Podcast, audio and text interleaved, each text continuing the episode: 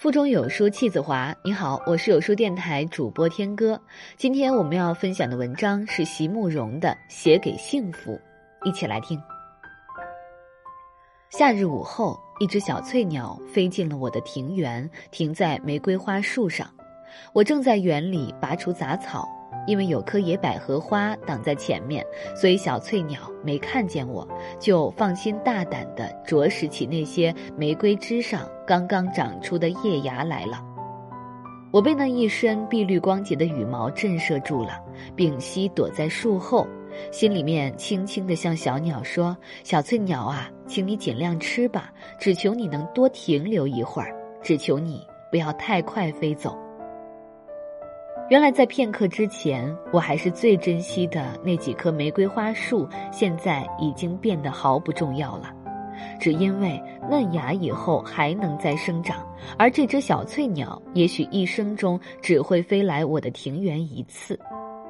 面对起这一种绝对的美丽，我实在无力抗拒，我愿意献出我的一切来换得它片刻的停留。对你，我也一直是如此。在素描教室上课的时候，我看见两只黑色的大鸟从窗前飞掠而过。我问学生那是什么，他们回答我说：“那不就是我们学校里的喜鹊吗？”素描教室在美术馆的三楼，周围有好几棵高大的尤加利和木麻黄，茂密的枝叶里藏着很多鸟雀，那几只喜鹊也住在上面。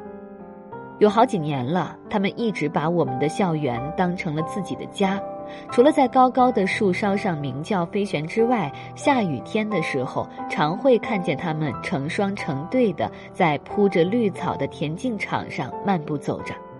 好大的黑鸟，翅膀上镶着白色的边，走在地上脚步蹒跚，远远看去竟然有点像是鸭子。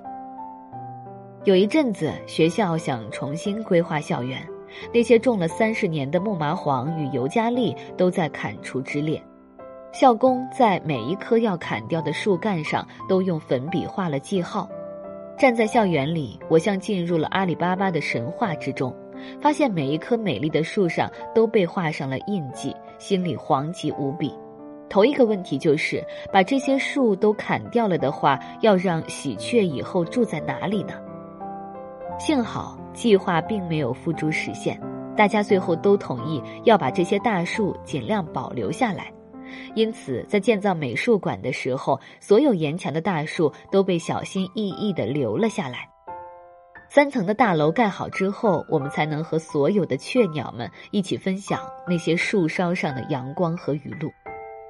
上课的时候，窗外的喜鹊不断展翅飞旋，窗内的师生彼此交换着会心的微笑。原来雀鸟的要求并不高，只要我们肯留下几棵树，只要我们不去给它们以无谓的惊扰，美丽的雀鸟就会安心的停留下来，停留在我们的身边。而你呢？你也是这样的吗？喜欢坐火车，喜欢一站一站的慢慢南下或者北上，喜欢在旅途中间的我，只因为在旅途的中间，我就可以不属于起点或者终点，不属于任何地方和任何人，在这个单独的时刻里，我只需要属于我自己就够了。所有该尽的义务，该背负的责任，所有该去争夺或是退让的事物，所有人世间的千千绊绊，都被隔在铁轨的两端，而我在车厢里的我是无所欲求的。在那个时刻里，我唯一要做也唯一可做的事儿，只是安静地坐在窗边，观看着窗外景物的交换而已。窗外景物不断在变换。山峦和河谷延绵而过，我看见在那些成林的树丛里，每一棵树都长得又细又长。为了争取阳光，它们用尽一切委婉的方法来生长。走过一大片稻田，在田野的中间，我也看见了一棵孤独的树。因为孤独，所以能恣意地伸展着枝叶，长得像一把又大又粗又圆的伞。在现实生活里，我知道我应该学习迁就与忍让，就像那些密林中的树木一样。可是，在心灵的原野上，请让我让我成长为一棵广受日照的大树。我也知道，在这之前，我必须先要学习独立，在心灵最深处学习着不向任何人寻求依附。可是，我如何能做到呢？如何能不寻求依附？在我的心里，不是一直有着你吗？你不是一艘小小的、张着白帆的船，停泊在我心中一个永不改变的港湾。我对你永远有着一份期待和盼望。在年轻的时候，在那些充满了阳光的长长的下午，我无所事事，也无所怕惧，只因为我知道，在我的生命里有一种永远的等待。挫折会来，也会过去；热泪会流下，也会收起。没有什么可以让我气馁的，因为我有着长长的一生，而你，你一定会来。今天阳光仍在，我已走到中途，在曲折颠沛的道路上，我一直没有歇息，只敢偶尔停顿一下，想你，寻你，等你。雾从我身后轻轻涌来，目光淡去，想你也许会来，也许不会。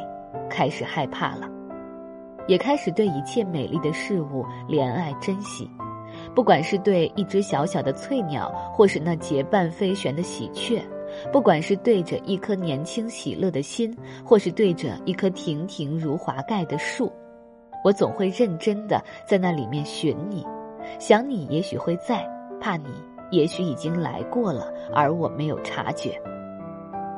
日子在盼望与等待中过去。总觉得你好像已经来过了，又好像始终还没有来。你到底在什么地方呢？你到底是一种什么模样呢？总有一天，我也会像所有的人一样老去的吧。总有一天，我此刻还柔软光洁的发丝也会全部转成银白。